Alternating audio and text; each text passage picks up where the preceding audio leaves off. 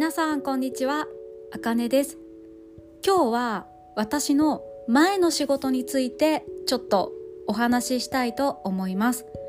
知ってる人も多いと思いますが私は日本語教師になる前は一般企業で秘書をしていました。皆さん秘書何かわかりますか？漢字で書くと秘書の秘は秘密の秘。です。書はひらがなを書くのかです。これで秘書です。主な仕事の内容は社長のスケジュールを管理することです。これを聞くと秘書は何なのかわかる人も多いかと思います。私は日本語の先生になってもう丸4年ですかね。2017年から始めたので、来年からもう5年目？え？そんなに経つんですか？あっという間ですね。本当に早いです。なんですけど、前の仕事の方がもっと長いです。経験した期間は長いです。で、その前の秘書の仕事の話なんですが、皆さんは秘書と聞くとどんな仕事をすると思いますか？先ほども言った通り、もちろん社長とか偉い人たちのスケジュールを管理することが一番なんですが、これは結構会社によって、あとどんな人の秘書になるかによって仕事の内容は大きく変わります。全然違います。私が担当していた人の場合はもちろんスケジュール管理、これは一番大切な仕事です。でも、その他にも実は病院の予約をしたり、その人がどんな薬を飲んでいるかを把握するのも大事な仕事の一つでした。別に大きな病気ではないんですけど、その方は定期的に病院へ行っていました。そして毎日飲まなければならない薬がありました。なので私は病院の予約をしたり、あ、もうそろそろ薬がなくなるんじゃないかなという時はその方にそろそろお薬がなくなるかと思うんですが病院へ行かれますか？というふうに聞いてじゃあこの日に予約をしてほしい。と言われた日にあと言われた日を予約する。という仕事もしていました。他にもいろいろあるので今度これは YouTube でも話そうと思います。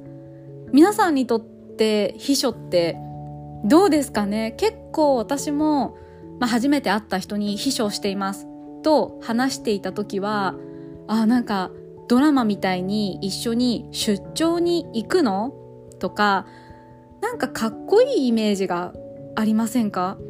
でも実際にはそんなことはないと思います。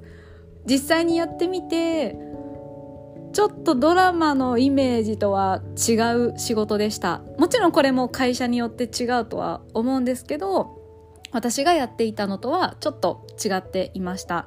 それにもし出張に行くのであればそれを担当している仕事の部長とか課長とか他の部署の人が同行する場合が多いと思います。同行するというのは一緒に行くという意味ですね。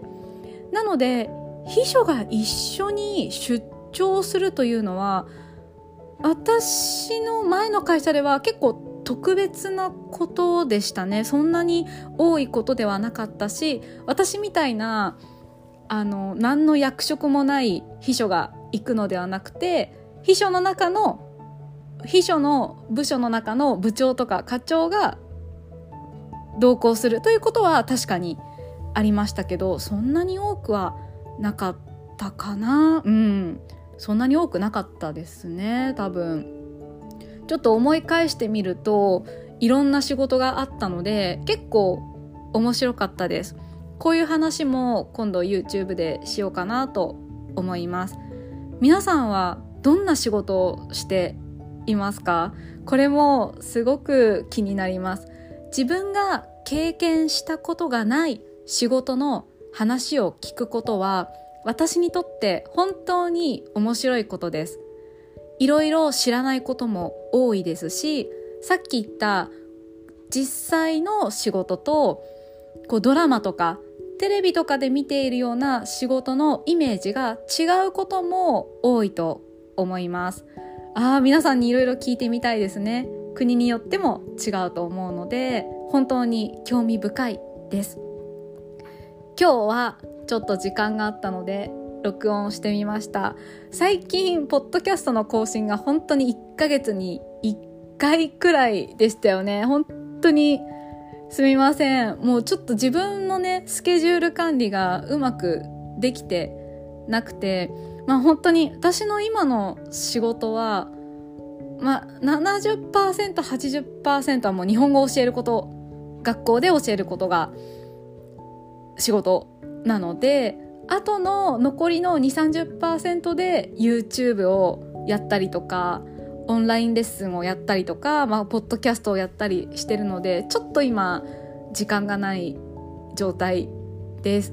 でも最近ポッドキャストを紹介してくれる方が多くて昨日もメッセージが来てインスタグラムで私のポッドキャストが紹介されてたのであの送りますねって言って送ってくれた人がいたりとか同じ日本語教師をされてる方が紹介してくださったりとかして本当にありがたいです。皆さんもポッドキャストよく聞くんですね。私あんまり聞かないのでちょっとこんなに紹介していただけたりとかこんなに聞いてもらえると思ってなかったので本当に嬉しいです。いつもありがとうございます。はい今日はここまでです。バイバーイ。